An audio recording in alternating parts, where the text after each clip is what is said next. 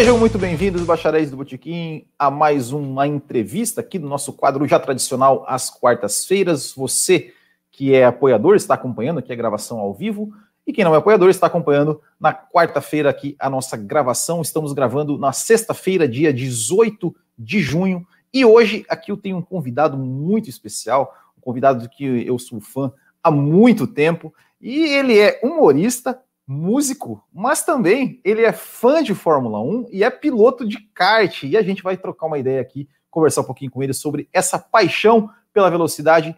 Tenho a honra de anunciar aqui neste quadro Bruno Suter. Primeiramente, muito obrigado aí por aceitar o nosso convite e seja muito bem-vindo.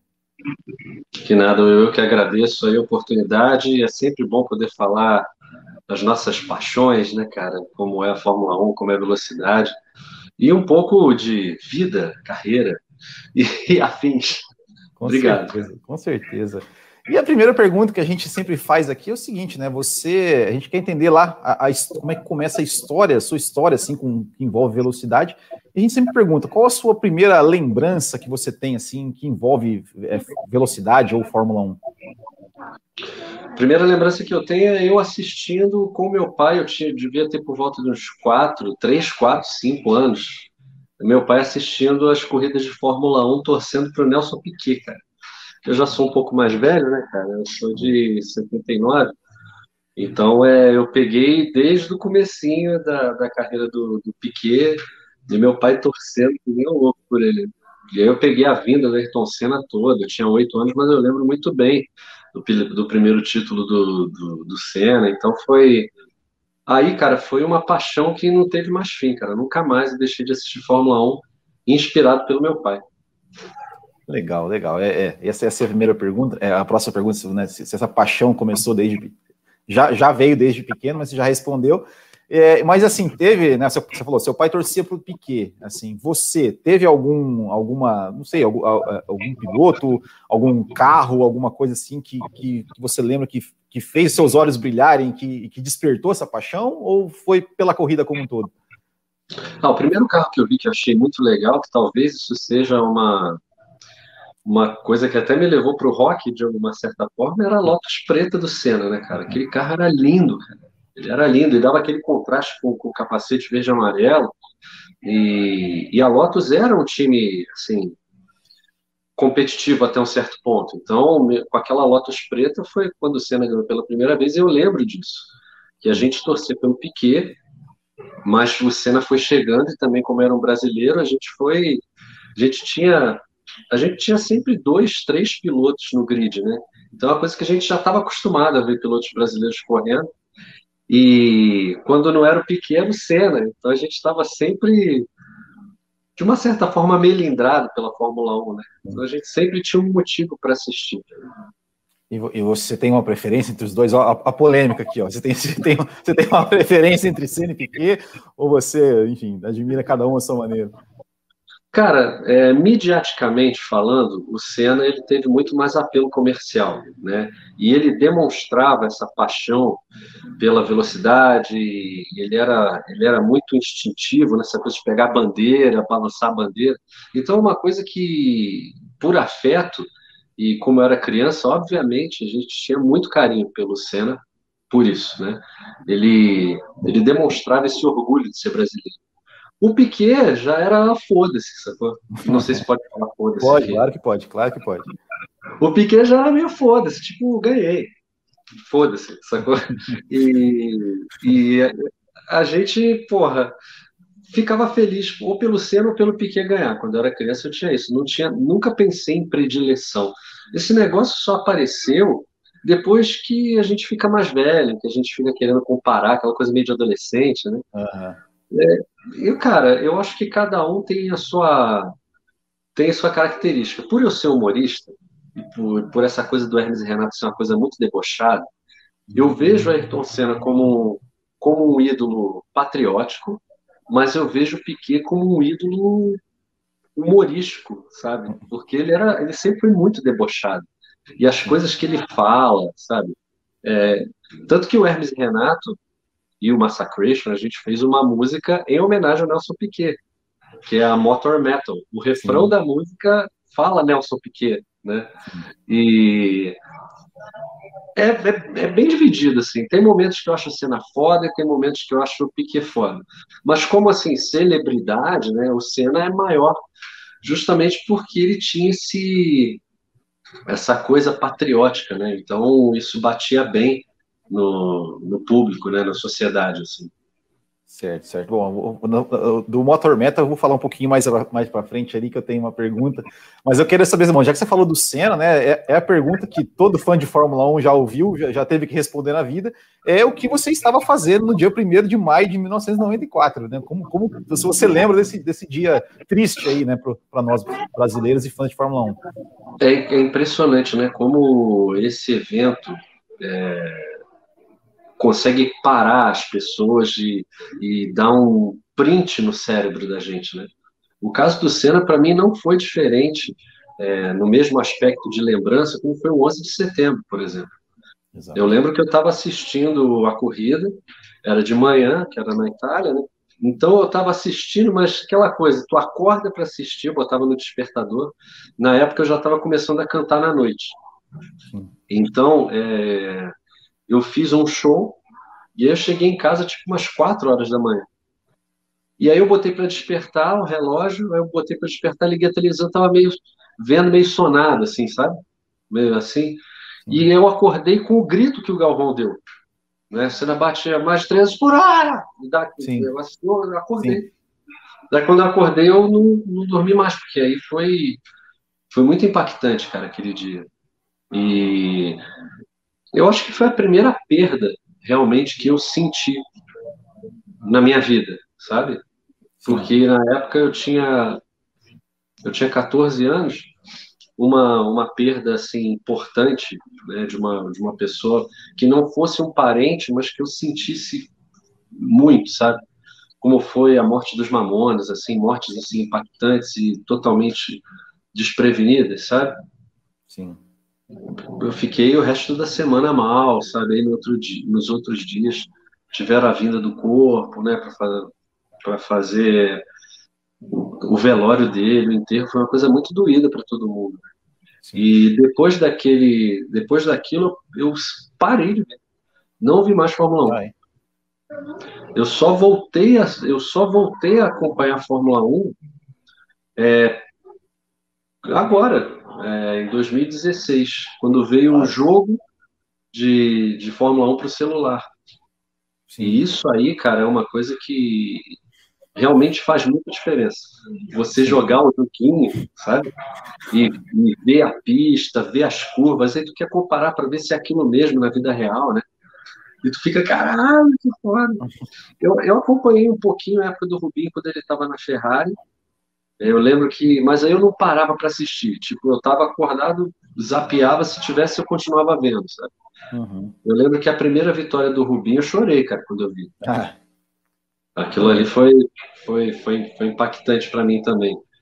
Porque depois de muitos anos, né? De 90, de 94 até putz, 2001 eu parei de assistir. Aí eu comecei a ver de novo um pouquinho uhum. do Rubinho, mas aí eu não, não engatei uma, uma paixão, assim, porque a gente ficou muito mal acostumado, né?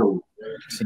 De ver sempre um brasileiro no, em primeiro lugar, isso deixou a gente realmente mal acostumado. E, e eu sinto muito pelo Rubinho por isso, sabe? Porque a pressão em cima dele foi, foi gigantesca, né? É, era como se automaticamente tivesse que ter um herdeiro do Senna, né? Sim.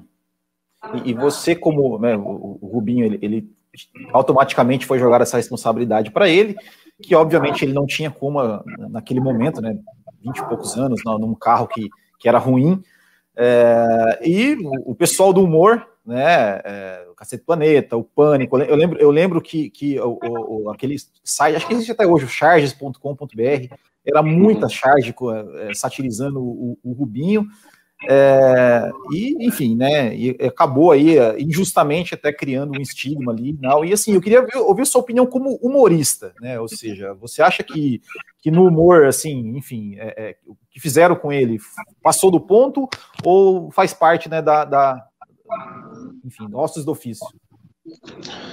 Eu acho que esse tipo de humor, cara, é, é, é muito tóxico, sabe? Dentro do Hermes e Renato, a gente sempre evitou pegar uma pessoa para Cristo, sabe? A gente pegava um, um, um, universo, satirizava aquele universo. Por exemplo, que eu uso sempre como exemplo, o Cláudio Ricardo, que era um apresentador de televisão que ele era uma soma de tudo, cara. Ele tinha um pouco de Gugu, tinha um pouco de Faustão, um pouco de João Kleber, mas a gente não pegava exatamente uma pessoa para fazer isso. Acho que pelo fato da gente ter, ter essa consciência, a gente nunca teve a intenção de sacanear ninguém diretamente, sabe? Tem casos esporádicos que, que a gente fez uma vez sacaneando a Britney Spears, assim, sabe? Uhum. Mas eu, eu particularmente acho que foi uma, uma puta sacanagem que, que, que fizeram com, com o Rubinho, porque isso aí trouxe, trouxe sequelas eternas, né? Não para ele, mas para a sociedade que começou a considerar ele realmente um piloto lento. Sendo que ele, cara, ele ganhou tudo. Ele só não, ele só não foi campeão da Fórmula 1. Exato. Mas, para você ter uma ideia, é, no, em 2019 eu corri as 500 milhas profissional lá na Grande e o Rubinho estava tava investindo nos filhos dele e fez um time com os filhos dele para correr. Eles chegaram em quarto e o meu time chegou em quinto. E era um time da Kiss FM que a gente fez em parceria com a Kiss. Né? E eu cheguei com puta, aquele puta troféu das 500 milhas, né? Agradecendo a rádio pelo apoio. Falei, pô, a gente chegou em quinto lugar, nossa. Eu falei, poxa, para você, falando com a dona da rádio, você tem uma ideia, o Rubens Barrichello chegou em quarto, a gente chegou em quinto. Ela de bate pronto falar, ah, então vocês foram ruins, né? Chegar depois do Rubinho, sabe? E, e, tipo, esse tipo de humor que foi feito pelo Pânico, pelo Cacete Planeta com ele, deu a entender a população, a grande, as pessoas que não são é, catedráticas ou não entendem de velocidade, que, que o Rubinho era, era, lento, sacou? E acho um puta de serviço, sim. Apesar de eu, de eu considerar o Cacete Planeta pra caralho, eu acho que esse tipo de humor é, é escroto. E foi, foi uma coisa que eu acho, acho caído. Exato, né? Inclusive, inclusive eu, eu assisti sua entrevista lá com, com o Vilela, que você inclusive entregou esse troféu para ele, né? De, de, de e, e, e, ele, e ele fez essa mesma piada, né? Quando você falou que você chegou em quinto atrás do Rubinho, né? Porque foi uma coisa realmente que, que acabou que acabou ficando na, até na, na, cultura, vamos dizer assim, entre aspas, bem entre aspas, né? É, nacional, que, que é uma grande injustiça mesmo, né? Porque eu, eu mesmo já entrei em várias discussões assim, quando o pessoal sabe que eu gosto de Fórmula 1, né? Eles, eles, eles entram no assunto e, e, logo alguém solta uma piada, né? E aí eu tenho que falar, é, não, realmente não é assim. Para você ter uma ideia, cara, lá fora o Rubinho é hiper respeitado, cara. Exato. Né? E é uma merda, porque é aquilo, a gente ficou mal acostumado durante uma década, mais de uma década, né, em ver na sequência, né, Fittipaldi, Piquet e Senna, né, sempre no pódio, sempre conquistando títulos, né, numa sequência muito constante. Isso, cara, é muito anormal, né? Exato. Ainda mais de uma situação vinda de pilotos vem do Brasil, né? É, até mesmo para outros países. Assim, o caso do Schumacher e do Hamilton são, são pontos totalmente fora da curva. Mas até antes de vir essa sequência deles, você via como era difícil um piloto ser campeão, bi, tricampeão. E essa pressão que foi feita em cima do, do, do Rubinho foi foda. Foi foda mesmo. É, sou, sou um puta fã do trabalho dele e o que o cara e a paixão que ele tem pela velocidade é uma coisa assim admirável, né? Se, se tiver corrida de rolimã, parece que ele vai pular e vai querer disputar. Sabe? Eu sinto um puta. Depois que você começa a pilotar e começa a entender mais sobre isso, que infelizmente é assim, né? aí você entende o, o, o, quão competente, o quão foda mesmo é o Rubinho. É, e, e, e, não sei, eu, eu não o conheço né, pessoalmente, mas é, transparece ser um cara muito gente boa né, também, além disso, né? Sim, sim, ele, ele, passa. Eu também não tive a oportunidade de, de conhecê-lo, né? nas, nas 500 milhas e tudo. É, o cara é muito. inacessível, sabe? Se eu quisesse, eu iria conseguir falar com ele. Mas eu sei como é a pressão. Por mais que as 500 milhas seja uma brincadeira, tá todo mundo competindo ali, tá todo mundo ali. Né? E, e às vezes que eu passava perto do box dele, ele estava sempre muito rodeado de pessoas conversando. E, e, eu, como artista, eu entendo o como, o quão é complicado, ainda mais numa situação dessa que você tá, tem que estar tá concentrado para correr, separar para conversar. Mas eu sou, eu sou camarada do, do, do Cássio. É, então, puta, eu já tive várias, e com tanto o Cássio quanto o Gerson, a gente tem uma, uma relação bem, bem bacana, bem amistosa. A gente já correu juntos, já participei de reality shows do Acelerados e tudo. É, o que eles passam do Rubinho é que ele é um cara muito nota 10, cara. Sim, sim. O, a gente entrevistou o Cássio aqui, ele realmente, realmente falou, falou isso mesmo. É, e, e, agora, né, você, é, você, falou, você é, mencionou, né, o Motor, Motor Metal, né, como é que, primeiro, como é que foi a ideia da música e, e principalmente do, do, clipe, né, como é que foi gravar o clipe lá em Interlagos? Conta pra gente aí essa, essas histórias. Cara, isso, na verdade, foi uma baita coincidência, porque eu comecei a correr de kart e na, a gente já tinha voltado com o Massacration, mas a ideia de fazer essa música não foi minha. Essa ideia, já, a gente já tinha a ideia de fazer essa música há muitos anos porque metal e velocidade tem um monte de músicas que falam sobre isso, né? Tem o de Purple Highway Star, o Judas Priest tem uma porrada de música falando de velocidade, é, o Saxon, é, a Sept e Manowar. E aí, porra, o Massacration tinha que ter uma música, porque a gente já fez, o Massacration já fez música de tudo, né? Sim. E, pô, tava faltando uma música de velocidade, né? Que tem tudo a ver. E aí o Marco Antônio veio com, veio com um riff, e eu falei, puta, esse riff tem cara de música de carro, cara. E aí a gente desenvolveu a ideia da Motor Metal em cima do riff que o Marco fez. E sempre quando a gente faz uma música para uma Sacration, a gente já imagina como seria um clipe, né? E, pô, nada mais correto, né? Mais justo do que fazer um clipe de velocidade na, no templo, né? Claro. No primeiro momento, a gente imaginou em fazer um clipe na, no cartódromo da Granja, que é onde eu tenho parceria com eles há muito tempo. Inclusive, mandar um abraço para o Felipe Jafone, para o Marcelo, para todo mundo lá. E mas aí o Felipe, o Felipe Torres, né, que dentre os personagens que ele faz o Boss, ele já estava gravando um piloto para um uma série sobre pilotos e velocidade, uma série humorística.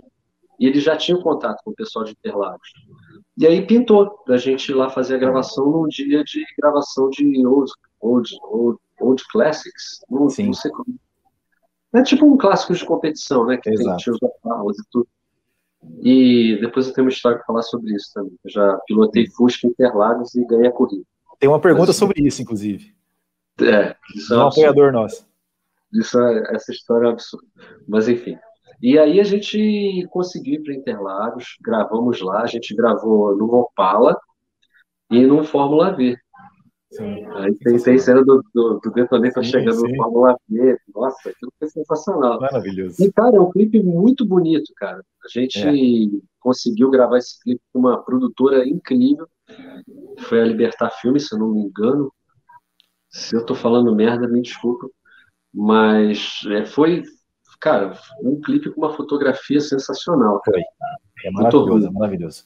Maravilhoso, maravilhoso o clipe, tudo assim, desde o do, do, do, narrador no começo ali, dando aquela emoção Sim. realmente de uma corrida, é sensacional, sensacional. Não, Bom, já que você fala... o, o, narrador é o Silvano, que ele que faz, ele que faz a voz do Hermes e Renato. MTV apresenta Hermes e Renato. É, é ele que faz. Sim. Então, mais uma coisa assim que especial para o clipe. Com certeza. Ó, bom, já que você tocou nesse assunto, eu vou, eu vou passar uma pergunta aqui, que foi um apoiador nosso que mandou, que ele falou, fala Bruno, me chamo Heitor, sou, sou seu fã desde moleque, desde Hermes e Renato até o Detonator, curto muito sua vida nas pistas, e ele pediu, né, me conta qual a, sensação de participar da Gold Classic Interlagos, é, e, pilota, e, e, falando que pilotar lá deve ser, deve ser muito especial. Então conta essa história. Cara, isso foi uma das coisas mais indescritíveis da minha vida, porque eu nunca tinha pilot... eu nunca tinha dirigido um Fusca. E, e eu, fiz a participação no reality show do Acelerados, que era, foi o Fast Driver Brasil. E o narrador desse reality show, entre o Cássio e o Gerson, foi o Luke Monteiro. O Luke Monteiro ele é um grande narrador de, de esporte a motor e agora ele está sendo, ele é o narrador oficial da Band, foi contratado pela Sim. Band para narrar Stock Car. E ele, a gente, eu conheci ele lá, ele foi com a minha cara, ele falou, ó, ele estava mamado, no dia que a gente estava no hotel mamado gravando, gravando o reality show, ele, ó, vou te chamar para correr de Fusca e lá. E ó, tá bom. Porra, passou um tempo e ele entrou em contato comigo e falou, ó, vai lá, Galo, falando daquele jeito dele, vai lá, Galo. Pô, é sério isso? É sério. Ah, então tá. Aí ele tinha combinado de fazer a Gold Classics, que é uma liga incrível, porque tem todo tipo de carro, força livre, e, cara, somando todo mundo, acho que dá uns 60 carros Nossa. no grid. Tu imagina, cara, é lindo de ver. Mas, cara, como eu nunca tinha pilotado um carro em Interlagos, eu fiquei com o cu na mão, né? Até falei com os pilotos, cara, eu nunca pilotei. O pessoal falou, ó, vai com calma, faz o teu traçado, deixa que a gente se vira. Só não tenta sair do teu traçado, porque senão vai dar merda. E como é força livre, e eu tava de Fusca, que, poxa, dentro de todos os carros que estavam ali, um dos mais lentos. Né? Eu fiz os dois treinos livres. E, cara, eu tô. Eu entrei no Fusca, onde liga? Aqui, vai. Tipo, não tinha ninguém do meu lado, porra, se vira. Beleza. Aí eu fui, cara, na segunda vez que eu. Na segunda volta eu já rodei na S do Senna. Aí quando eu rodei, cara, já tava vindo um Opala Nossa. na minha cara. Eu, ah, caralho. Daí eu fui aos pouquinhos, fiz o primeiro treino, fiz o segundo. E aí era para a gente dividir o Cássio e eu no mesmo carro. Eu ia correr a corrida da parte da manhã e o Cássio ia correr da parte da tarde. Aí eu conversando com o Luke, falei, Luke, tô com medo de fazer merda aí, porque os, os outros carros eram muito mais rápidos. Aí o Luke falou, peraí, Aí o Luke ele entrou em contato com a organização de um outro campeonato que ia ser realizado no mesmo dia, que não era o Gold Classics, mas era o Clássico de Competição. Uhum. O Clássico de Competição é uma corrida de regularidade. Então você tem que fazer a corrida com no mínimo 2,20 o tempo de volta. Né? 2,20 ou 1,20? 2,20 para Interlagos. É 2,20. 2,20, 2,20. E aí ele falou, cara, é mais seguro tu ir nessa corrida, porque a Gold Classic o bicho pega mesmo. Eu falei, Cássio, você se importaria de correr a corrida da manhã e da tarde na Gold Classic? Ele, não, não, não, eu, eu corro. Sacrifício, né, que deve ter sido. Você achou que eu tô presente pro é. cara? Não, não, é é onde sim. Ele, ele correu, pô, Cássio pilota pra caralho, né? Sim. E, e aí ele correu as duas, mandou bem pra cacete. E eu fui correr a classe de competição. Beleza, fiz o treino da classe de competição e fui correr. Tô lá na minha, fazendo a corrida na boa, os caras foram embora, né? E eu tô, tô na minha para não fazer merda. O Cássio me passou as dicas de como fazer o ápice de curva, é, até quanto eu podia acelerar. Tô correndo, de repente acaba a corrida. Quando acaba a corrida, o pessoal da equipe do, do Stanley, Wessler, todo mundo assim, é! eu não entendendo nada. Cheguei em último. P1, porra, P1! Pô, com P1. P1, caralho! Eu cheguei em último. É, mas os outros carros da, da tua categoria quebrou tudo.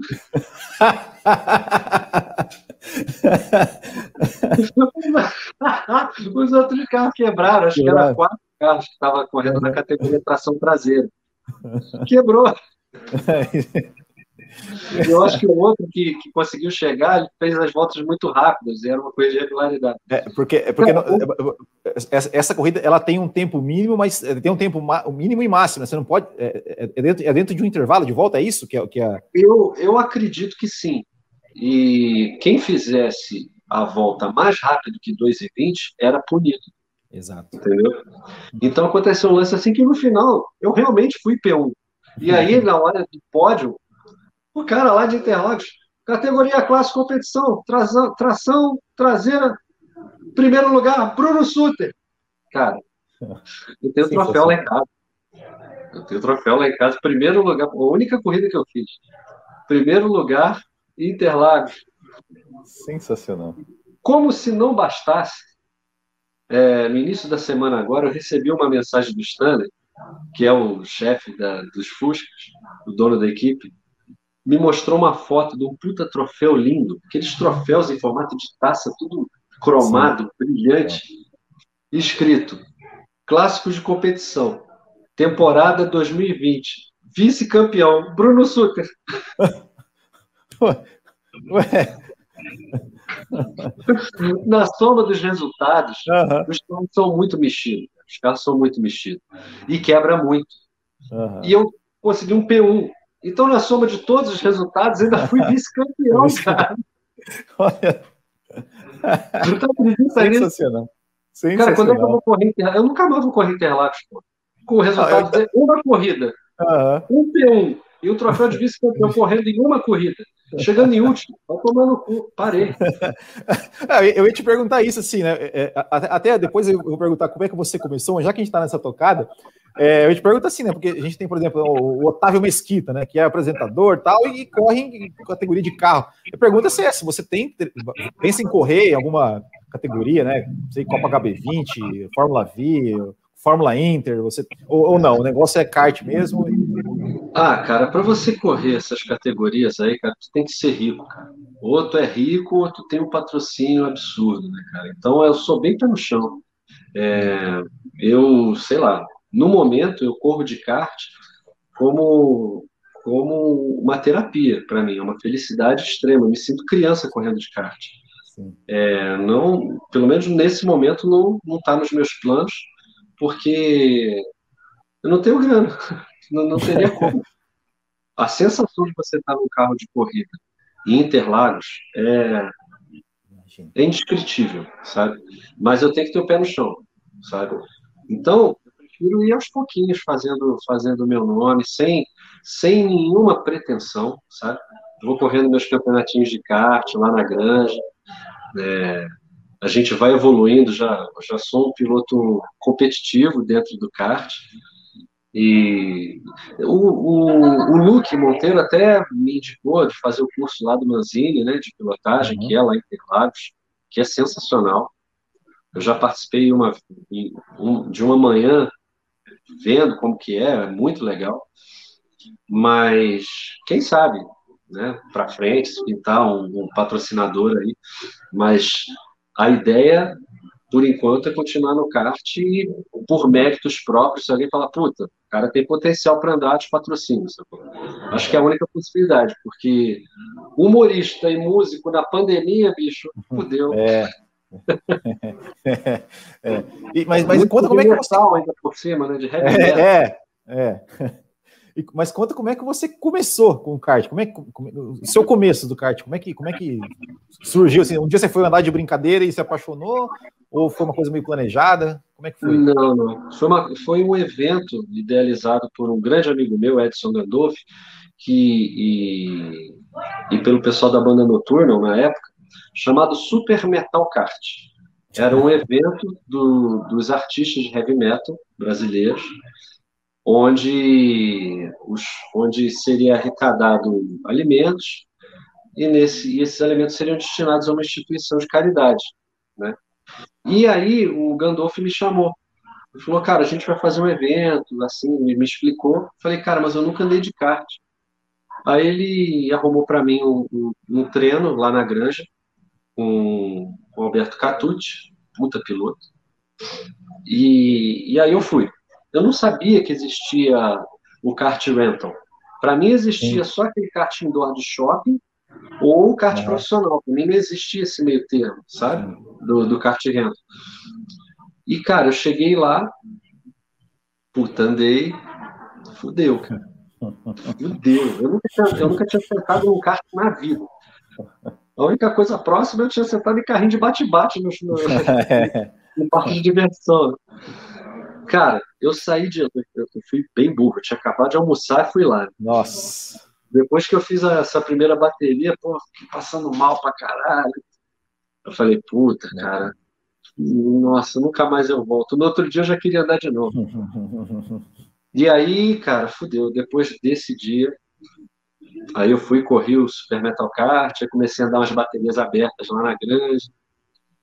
Aí eu comecei aos pouquinhos a, a entrar nos campeonatos, né? E agora, rapaz, eu, acho que uma das pessoas que mais está na Granja Viana sou eu, cara. Se for eu vou alugar um, vou alugar um quartinho ali na granja.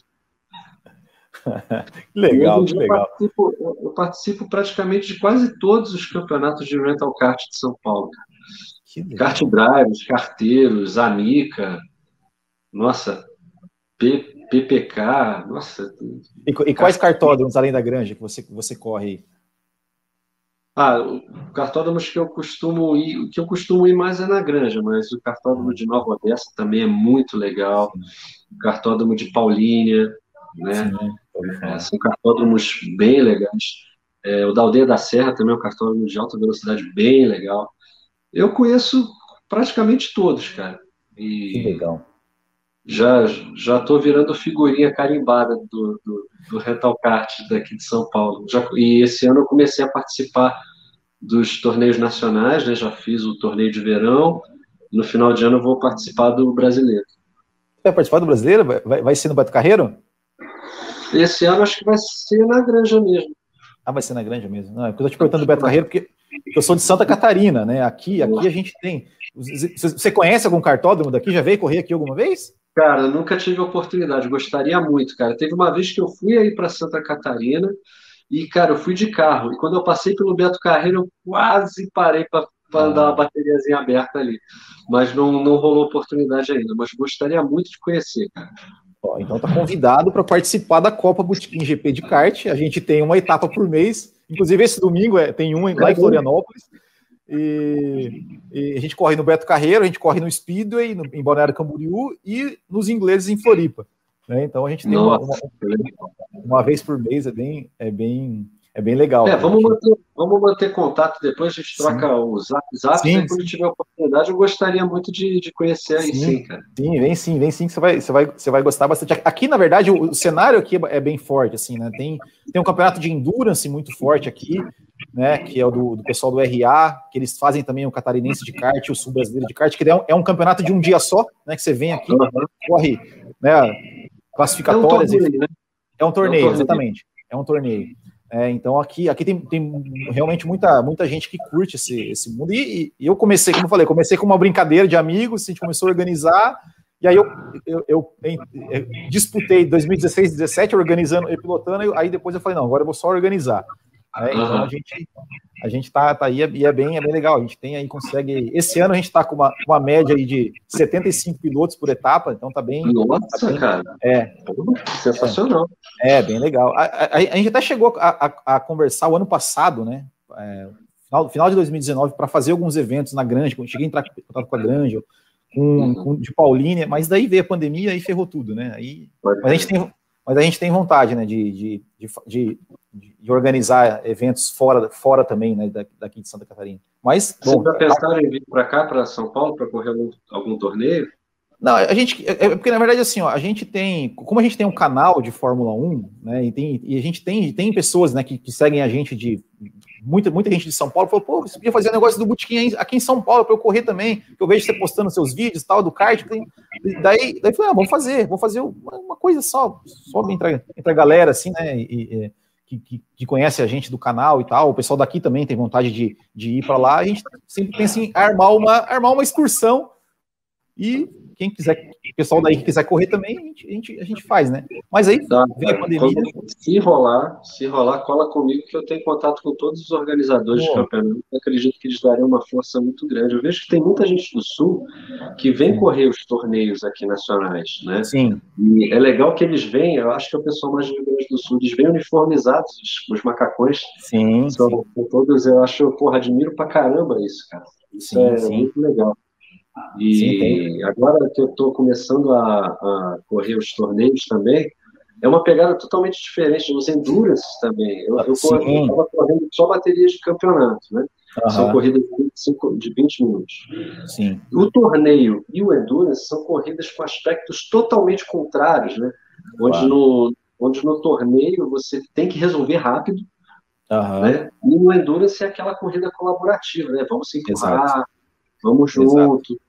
E isso te, Exato. cara, isso te engrandece muito como piloto, isso te traz muitas horas de voo, né, cara? Isso é muito legal. Muito legal. É, a gente, Aqui, aqui, em Santa Catarina tem né, o, o campeonato de endurance, né, que é o pessoal do RA que, que, faz, né? Que eles fazem quatro etapas no ano, três de seis horas e uma de 12 horas. E, e, a gente, a gente aqui no Botequim, a gente fez duas vezes aqui o endurance individual, ou seja, uma corrida de mais longa, mais longa de uma hora, uma hora e pouquinho, que é é, é, só ele, ele com o cronômetro, um piloto com o cronômetro, tem que fazer as trocas obrigatórias, tudo, mas é individual. É, a gente pretende fazer mais uma esse ano também. É, é bem... Eu curto, esses mini, esses mini endurance eu me amarro, cara.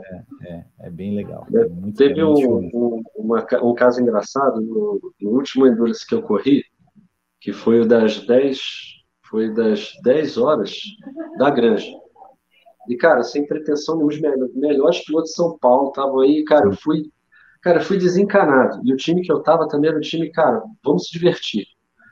Eu fiz o quarto tempo, eram 60 cartas. Eu fiz o quarto tempo. Quando eu cheguei e fiz, eu, eu não acreditei. Caralho, o que eu tô fazendo em quarto?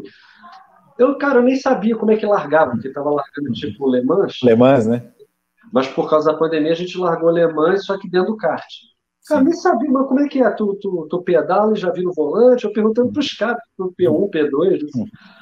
E os caras já me assim, ó, cara, vamos, vamos junto, vamos junto. Os caras acreditam em fazer merda. cara, mas foi sensacional. Eu larguei em quarto lugar e entreguei a minha perna em terceiro, cara. Que legal. Porra, foi inacreditável, assim. E na parada, é, eu, eu, tenho esse reloginho aqui, cara. Uhum. Reloginho que eu comprei na Decathlon. E o cara que estava cronometrando, acho que não sabia onde estava, e eu já tinha fechado as minhas pernas. Já, já tinha fechado as pernas, é ótimo. Já, já não ia correr mais. E, e, cara, no nosso, no nosso. Na geladeira que tinha lá da gente, não chega em tinha cerveja. Nossa. As ideias erradas. As ideias.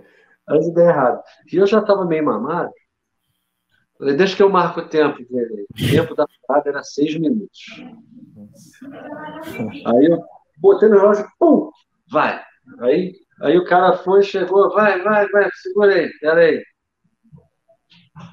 Vai, vai embora, vai embora. Cara, 6, 0, 0, 0, 8. Brincadeira. Só acredita nisso? Bêbado. Ô, louco. 60008. Caramba, cara. Caramba. Tinha, tinha troféu, tinha troféu para a parada mais rápida? Cara, se tivesse, a gente ia ganhar, é porque não tinha. É. É, o, o, RA, o RA eles têm, aqui, aqui eles têm o troféu é? parada mais rápida. É, Porra, tá vendo? Essa aí eu podia ter ganhado. Mas, bicho, isso foi sensacional, cara. E os exercícios que eu faço, eu sempre vou com o meu reloginho, cara, e já peguei a manha, mais ou menos. Eu faço sempre tempos bem. Teve um mini endurance que eu fiz, era, era 4 minutos. Uhum. Eu acho que foi 40004. Caramba. eu mostrava para todo mundo, igual, vai tomar no cu. Caramba, cara. É. Mas é muito arriscado, né? Porque se você é... passar, você é punido. É, exatamente, né? Para quem, quem não sabe, né, o, o Endurance ele tem as, as, paradas obrigatórias que tem o tempo. Só que se você fez 3,59, você é, é, não conta como parada, né? É, ou seja, você tem que Já fazer era. de novo. Já era. Né? Exatamente. Né? Aí e, é, e, mas eu tenho print, tenho print screen desse negócio aí, que acho que eu estou inventando, eu tenho essa porra marcada. e, e qual o tempo máximo que você já ficou no kart, assim, direto? Eu acho que foi uma hora e meia. Gastei o tanque inteiro. Tanto que eu gastei o tanque inteiro que eu não estava acostumado a andar no Endurance. Uhum. Na hora que eu estava passando, os caras assim. Uhum. Cara, tu pergunta se eu tô com sede. Aí que eu me toquei, porra, deve ser gasolina. É. Aí quando eu olhei, ah, tem dois dedos. Eu não estava vendo muito bem. Uhum. Cara, de repente eu tô para subir ali na, na, subida do miolo pro LC, cara. Aí teve que. Aí, aí tomou punição, né? Ou não? Punição, Nesse Endurance não tinha punição. Uhum. Era um outro Endurance que eu tinha feito. Aí não tinha punição. Uma puta que pariu. Saí correndo com os Sai correndo. Com os lastros na mão. É. Puta Plaquinha do kart também, não sei se. A placa, puta que pariu, que merda, cara. Mas são experiências assim que, cara, são incríveis você, você vivenciar assim. Porque como eu estou meio começando, dois anos e meio é praticamente nada. Claro. É, cara, são situações incríveis. Fiz vários amigos muito queridos lá no kart, sou amigo de todo mundo lá. E, e, é uma coisa que eu me sinto criança de novo, né? Como eu falei Legal. anteriormente. Pô, comecei a pilotar com 39 anos de idade. E nessa fase da vida, você já acha que tudo que você faz Sim. profissionalmente, assim, como trabalho, hobbies, é isso aí. Né? Achava que é. não ia ter nada na minha vida que viesse né, brilhar os olhinhos assim. E com o kart é assim, sabe? Eu me sinto, me sinto uma criança de novo, cara. Sei como é, sei como é. E, é. e é, legal, porque isso que você falou, né, assim, de, de a galera faz a, a, assim, o nosso campeonato, o primeiro item do regulamento é que, que é um campeonato que o mais importante é a, é a amizade do que qualquer resultado. E a gente tem aqui pessoas de. A gente tem moleque de 17 anos até senhores de 80. E correndo junto, assim, é, é, é um negócio muito louco, é muito, é muito legal, é muito legal. É bem agregador. É, os, é. As ligas de kart aqui dos campeonatos também é muito assim, sabe? Tem. É, é um futebol, é tipo bater uma é. bola, sabe? A, a ideia é mais ou menos a mesma, né? Óbvio que de vez em quando, às vezes, um, tem um ou outro maluco, assim, rola umas, é. umas discussões, mas é uma coisa que, puta, passou, já tá todo mundo se abraçando, assim. É igual futebol mesmo. Uhum. E, e, e, você, e você assim, eu tô agora te perguntando como organizador de campeonato. Você, você é daqueles pilotos que depois fica no grupo lá, fala, oh, pô, não teve punição lá naquele. O cara me tocou lá no curva tal, não sei o quê. Você aconteceu na pista ou acabou na pista?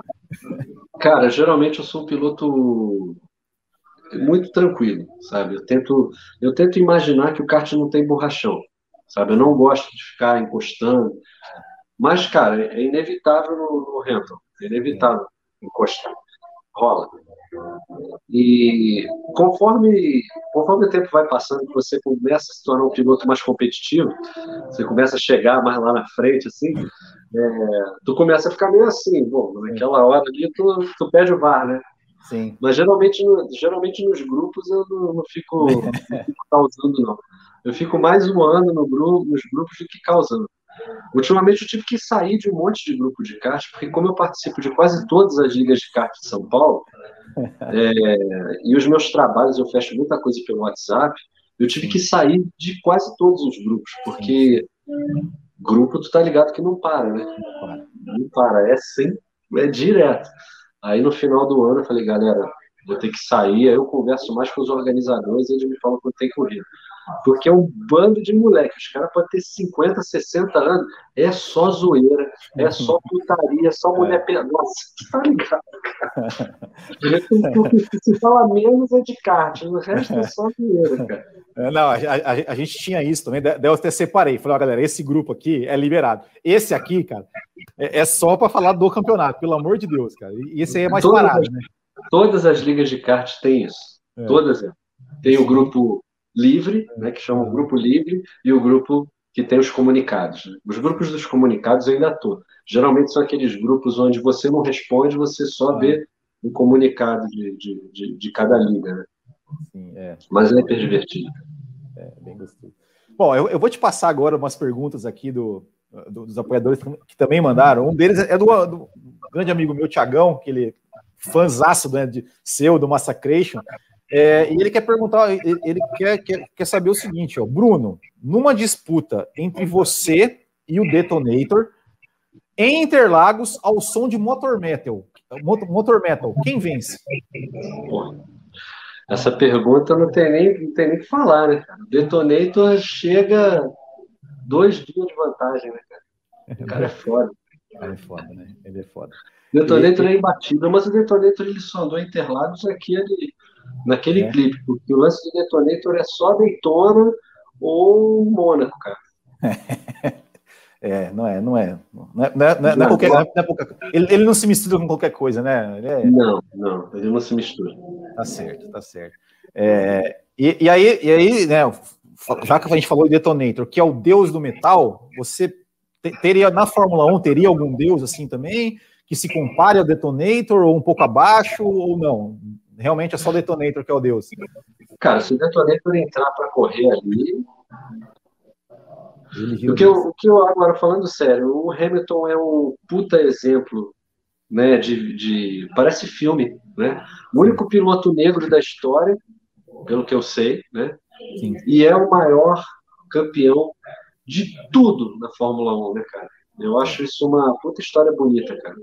Um cara que sofreu muito preconceito, né, quando era, quando era moleque, justamente por ele ser negro, e, e o que ele se tornou como piloto, e mais do que isso, a forma com que ele lida, a educação que ele lida com todas as pessoas quando ele chega no autódromo, ele cumprimenta todos os funcionários da, da Mercedes. Quando ele fala com a Mariana Becker, ele é o Sim. mais simpático de todos, cara. É. Sabe? E, bicho, para mim, esse cara é, é sensacional porque ele é um exemplo de como ser é, como piloto e como, como se portar como personalidade de mídia, inclusive. Exato. Então é um outro exemplo que deveria ser seguido por, por todos os esportistas, artistas, que é o cara é o padrão de como se portar artisticamente e esportivamente. E, e, além do Hamilton, tem mais algum piloto assim da atual Fórmula 1 assim que você que vocês gostam, que você se identifica, que você torce para algum, algum algum piloto, alguma equipe? Cara, o dia que o George Russell correu na Mercedes, cara, hum. eu torci para ele como eu torci pelo Senna, sacou? É. O cara, bicho, o cara fez uma corridaça, né? Mas assim, pessoas que eu admiro na Fórmula que eu acho maneiro, o Ricardo, o Ricardo é muito maneiro. Me identifico muito com ele por, por, por aquele jeito debochado dele. Sim. E o Lando Norris, né, cara? Esses dois, bicho, eles são fantásticos, cara. Me amarro nele, eu torço por eles, inclusive por causa desse jeito dele ser, é, de não se levar a sério, sabe? De levar, de levar Sim. de forma leve né, esse, esse, esse ambiente. E, bom, e, e, e, e falou do Ricardo, né? O Ricardo tá meio, tá meio, tá meio com dificuldade esse ano aí. Você acha que ele, que ele vai engrenar aí na McLaren esse ano ainda, ou só de repente o ano que vem que talvez ele se ache no carro? A adaptação ao carro é uma coisa complicada, né? É, deve ser muito difícil você se adaptar a um equipamento totalmente diferente que você corria nas temporadas anteriores, né? Eu já vi isso acontecer com alguns pilotos. O Ricardo não tem dado sorte, né? Porque ele é um puta piloto, né? Sim. Ele, ele na, na Renault não deu sorte, o carro não era competitivo. Mas, cara, eu, eu torço muito por ele. Mas eu acho que esse ano é aquele ano de adaptação, né? Talvez só no ano que vem. Mas ano que vem vai mudar tanta coisa, né, cara? A gente é uma incógnita total que vai ser total. ano que vem. Então, total. vai saber e... o que vai acontecer. Mas eu torço muito por eles. Torço por esses três, assim. E, e o que tá achando da temporada esse ano aí? Tá, tá gostando? Acha que, acha que vai ter briga até o final? Acha que daqui a pouco o Hamilton vai desandar de novo? Essa temporada tá foda. Cara, eu vou explicar o que está acontecendo aqui. Vocês vão estar ouvindo puta som, né? Eu, eu tô na, na gravação de uma live da minha namorada, a Thalita. Estou fazendo. Eles estão, estão começando agora um show, uma live, e eu vim trazê-la para cá. Só que o trânsito estava tão fodido que eu não consegui voltar para casa. Sim. Então, eu estou aqui num camarim improvisado, fazendo. Não sei se vocês conseguem me ouvir aí. Sim, estamos te ouvindo, estamos te ouvindo. É até uma música de fundo, né? Aham. é isso aí. Não, mas estamos mas estamos ouvindo bem. Se der para continuar, a gente continua. Não, não, tá, é tá, tá, tá. Estamos te ouvindo bem, estamos te ouvindo bem. Pode, pode continuar. Tá, então tá bom. Mas, é, cara, é aquela dúvida. O que, que vai ser 2022, cara? Eu não estou nem muito, muito ligado quais são as modificações necessárias e qual os carros têm que mudar, mas tem é, equipes, por exemplo, tipo a Haas, que já desencanou de 2021. Ah, a, Ferra a, Ferrari também, já, já hoje vai, vai, vai focar em 2022. Pois é. Então, mas, cara, essa temporada está muito legal, porque você tá. vê a Red Bull brigando pau a pau com a Mercedes, é do caralho, cara. É, tô, tô, achando muito legal o Hamilton ter, ter alguém no cangote, assim, sabe? O Hamilton ter que é tipo, sei lá, é tipo o Superman aparecer um vilão, tipo, na mesma pegada, sacou? Como que ele vai lidar com alguém que tem, tipo, apareceu o Darkseid para ser na porrada do Superman? Sim. Então, eu tô, é. tô, tô, vendo com bons olhos. Eu, faz muito tempo que eu não vejo corridas de Fórmula 1 com, essa, com esse ímpeto, sabe? Que eu, é. tipo, boto para despertar mesmo e quero assistir, porque o Verstappen com, com o Hamilton tá muito legal essa briga. Tá muito legal. E, bom, a gente está gravando isso na sexta-feira, né? É, vai, vai só ao ar na quarta-feira, então quem está assistindo já vai, já vai saber o resultado. Mas agora eu vou te botar na fogueira. Eu quero saber, quero que você dê seus palpites aí. Quem que você acha que vai fazer a pole e, e, e o pódio aí desse GP da França? Lembrando que tivemos surpresa no pódio do Azerbaijão, hein? É, cara, teoricamente, né, nos circuitos de rua, a Red Bull se deu melhor. Né? Agora, voltando para o circuito padrão, uhum. eu arrisco dizer que a Mercedes vai ter uma vantagem de novo, né? Então eu, eu apostaria no apostaria no pódio aquele pódio de sempre, né? O Hamilton com o Verstappen e o Bottas, talvez. É. É. E para pole position eu arriscaria o Hamilton, apesar de ter uma eu, arrisco o Hamilton, mas sempre com uma vontadezinha de que o Verstappen vá lá e, é. e tome. É, Porque é, isso, é isso que traz essa, essa parada tão legal da Fórmula 1, né, cara? Essa competitividade saudável. Exatamente, é o que nós esperamos que, que fique assim até o final do ano, né? É, é que bom, isso remete à Fórmula 1 de antigamente, né, cara? Sim, sim. A Fórmula 1 de antigamente era assim, né, cara? É. Que ficava sempre a Williams com a Lotus e a McLaren, assim, brigando. Sempre tinha umas três, assim. Sim no meio de 85, é. 85, 86, por ali. É, é, é bons tempos, bons tempos. Bons oh, Tem, tem mais uma pergunta aqui do, do, do, do, apoiador que ele, que ele pergunta o seguinte: olha, ele pergunta assim, que automobilismo e heavy metal possuem uma sintonia sinistra, né? Ele falou: qual música, qual música você colocaria a 300 km por hora é, em qual pista e em qual carro na Fórmula 1? Você precisa escolher assim, eu quero botar um carro de Fórmula 1 numa pista e ouvir uma música. Ah, atualmente, eu pegaria o Mercedão, botava o Motor Metal no Massacration e pé, pé no porão. Em qual pista? A motor, a motor Metal, qual pista? É. Ah, Interlagos mesmo, porque Interlagos é fodido, cara. É o que eu jogo melhor no, no carrinho lá jogo. É. Eu sou bom em Mônaco também, mas Mônaco eu tenho medo, porque na vida real a, a, a probabilidade de tu dar uma panca é muito grande. É. e, mas a Motor Metal foi uma música feita para velocidade mesmo, sabe? Sim. É sensacional. Sensacional. E, e você, e, e, do, do, Você falou do, né, do videogame. Você também disputa campeonato de automobilismo virtual não, ou é só mesmo videogame? Não, cara, senão não ia ter vida. Eu cheguei até a, a, a ganhar um, um, volante da Logitech e tudo. Ah, legal. Quando eu me separei, a, a minha ex-mulher levou, porque ela trabalha com game, ela ah. levou o volante. Falei, cara, é melhor levar mesmo, porque eu não vou ter vida, Não vou viver, é. eu vou ficar o dia inteiro ali. É, eu tenho um, é, é assim mesmo. Esses, esses simuladores estão cada vez mais fiéis, né, cara? Então, deixa, deixa eu ter uma vida, deixa eu fazer meus discos e tudo, senão, cara, fudeu. É. É, eu só jogo, o que eu jogo é um Fórmula 1 2016 para é. celular. Sim. É o que de vez em quando, quando eu estou numa situação aqui, nem sem fazer nada, eu pego. Uma coisa que eu acho muito caralho, antes da pandemia, que eu, que eu voava muito, né, para fazer os shows, eu gostava de jogar esse joguinho no celular dentro do avião. principalmente lá que estava decolando. cara, era uma piada. então, o avião tá lá, porra, 300 Daquela... assim. Sensacional. Também, tipo, devo tudo morrer de medo ao, ao avião. Eu, eu tava assim, ó. Uma experiência interessante. É legal. Bem, bem, bem pensado, bem bolado, né? Como diria, como diria Silvio. Bem bolado, bem bolado. Cara, é, é, muito louco, cara, porque é. tu entra numa viagem, assim. É.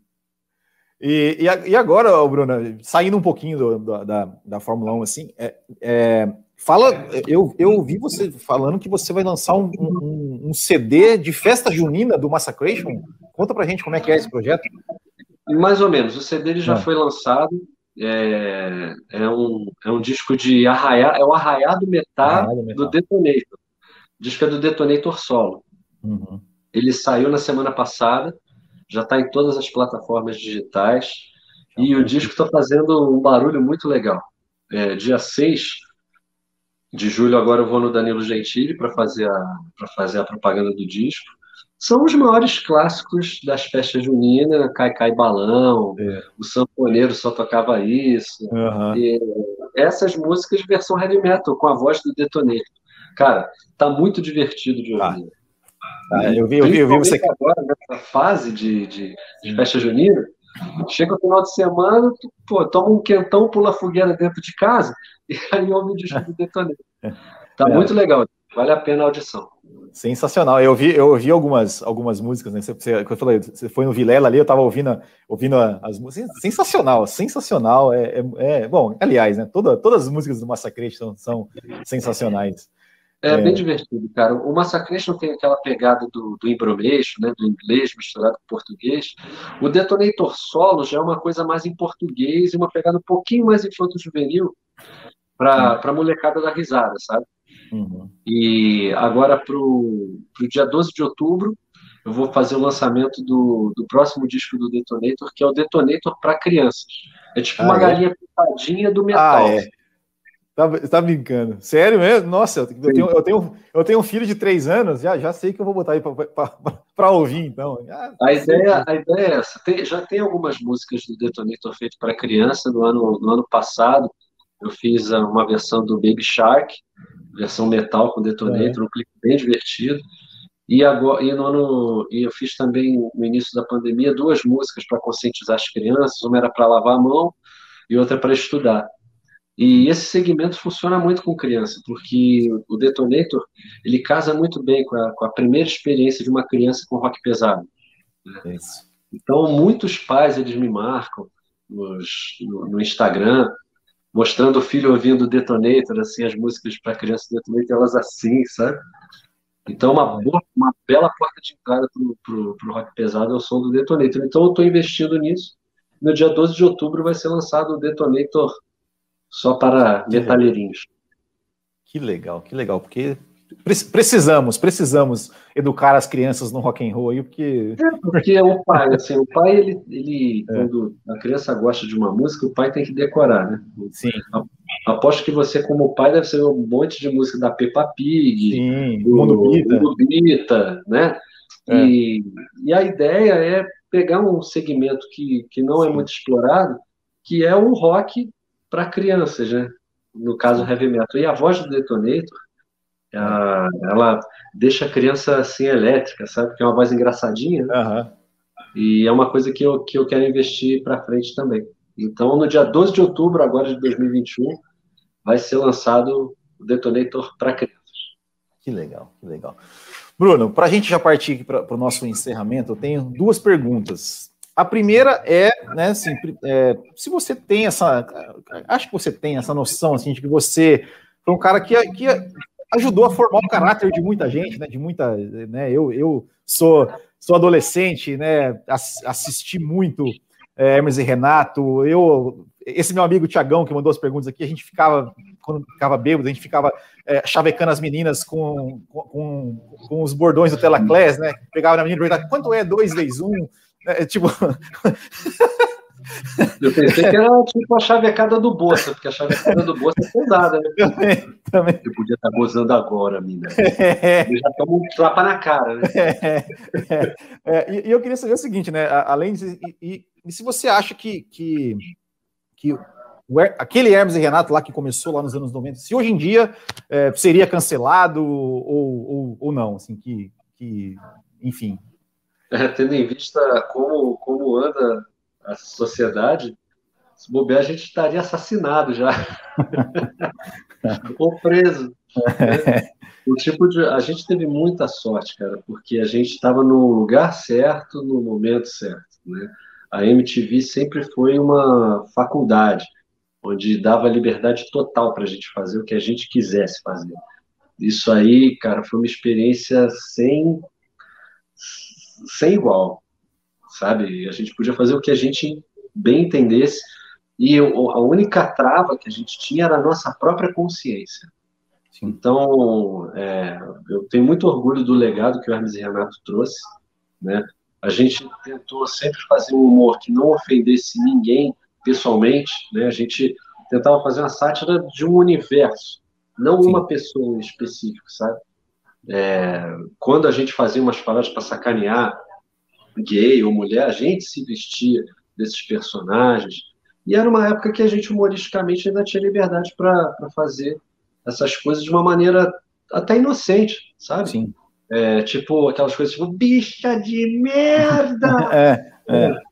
É, hoje em dia essas coisas que eram vistas até de uma maneira inocente já são hiper, é, sabe, uma situação muito mais complexa, né?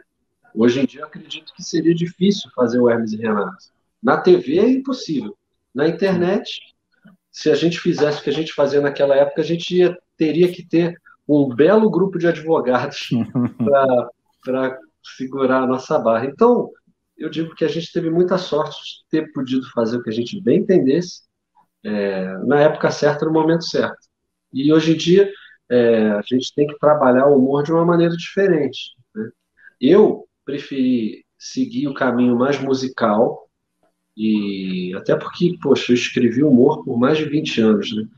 Então eu, eu fiquei um pouco cansado, sabe? Chega uma hora que tu fica meio. dá trabalho, dá trabalho criar, sabe? O tempo todo. Então, eu hoje em dia eu invisto os, os meus esforços criativos mais para fazer músicas, para fazer discos, né? Eu tenho meu programa na Kiss FM aqui em São Paulo, que é um programa de rock é, com humor, então eu tenho feito essa mesclagem, sabe, de música com humor. E essa coisa que eu tenho gostado muito de fazer, que é o Detonator para esse público mais infanto-juvenil, fazendo esse projeto de base para as crianças começarem a ouvir heavy metal, porque além do humorismo, é, a grande paixão que eu tenho é a música, né?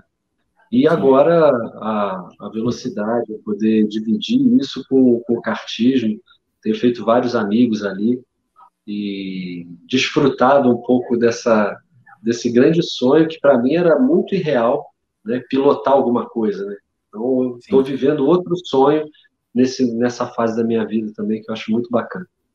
Legal, legal. E Bruno, para a gente encerrar aqui a nossa conversa, é, para quem está assistindo a gente, né, e tem e tem essa essa, enfim, essa vontade de, de alcançar, né, o, o sucesso profissional seja em, em, que área que seja, é, musical, é, empresarial, esportiva, é, assim como você alcançou o sucesso, você hoje, né, você é uma, você é uma pessoa bem sucedida, é, conhecida, é, se você tem alguma, alguma dica, assim, para quem está começando, em qualquer, em, em, qualquer que seja, né, para conseguir um dia, quem sabe, chegar, né, é, ser bem sucedido naquilo que, tá, que se propõe a fazer. É, eu tenho um conceito diferente da palavra sucesso, assim, porque existe esse sucesso midiático, né, que as pessoas consideram que é ser reconhecido pelas pessoas, andar na rua e dar autógrafo, tirar foto, essa fama mais, é, sei lá, mais de plástico, assim, Sim. e o sucesso pelo qual realmente acredito que seja o sucesso. Para mim, sucesso é fazer o que você quer, e quando você faz o que você quer, o que você ama fazer, e consegue sobreviver com o que você gosta, com o que você ama, isso para mim é ser sucedido, bem sucedido, sabe? Eu sou uma pessoa de sucesso, na minha concepção, porque eu faço o que eu quero. Faço música, faço os meus esquetes humorísticos quando eu posso, é, corro de kart e consigo viver disso, né? Eu consigo pagar as minhas contas com o que eu faço, que é o que eu amo. Talvez se eu me dedicasse a uma outra área que me desse mais dinheiro, eu seria um cara rico, mas eu não ia me sentir bem sucedido, porque eu ia me sentir obrigado a fazer certas coisas. Sim. Então, eu, eu, prefiro pagar minhas contas, sair zerado e fazer o que eu quero, que eu amo, porque eu estou realmente muito mais feliz. Agora. Legal, legal, muito legal. Bruno, cara, muito obrigado por ter aceitado o nosso convite. Muito obrigado aí por ter batido esse papo com a gente. É, para nós foi, foi, né, foi uma grande honra. Para mim, é, eu sou, eu falo, eu sou, eu sou teu fã aí, já, te acompanho, né, o Hermes e Renato já há muito tempo. É, Massacration, né, acompanho você nas, nas, nas redes. É, sempre que tem qualquer coisa entrevista sua, sempre, sempre, sempre assisto. Então, para mim, foi realmente uma honra, uma honra muito grande. Quando eu dei, falou, cara, vou chamar o Bruno Suter. Eu falei, assim, pode acontecer ele falar não, né? Ou não, não ou enfim. Né? Então, para mim, realmente foi muito, é, é, muito, muito legal, muito emocionante estar aqui é, conversando contigo. E também queria agradecer a todos vocês aí que estão nos assistindo, que estão nos acompanhando. Então, pessoal, voltamos na semana que vem. Muito obrigado, grande abraço, até o próximo e tchau. Valeu.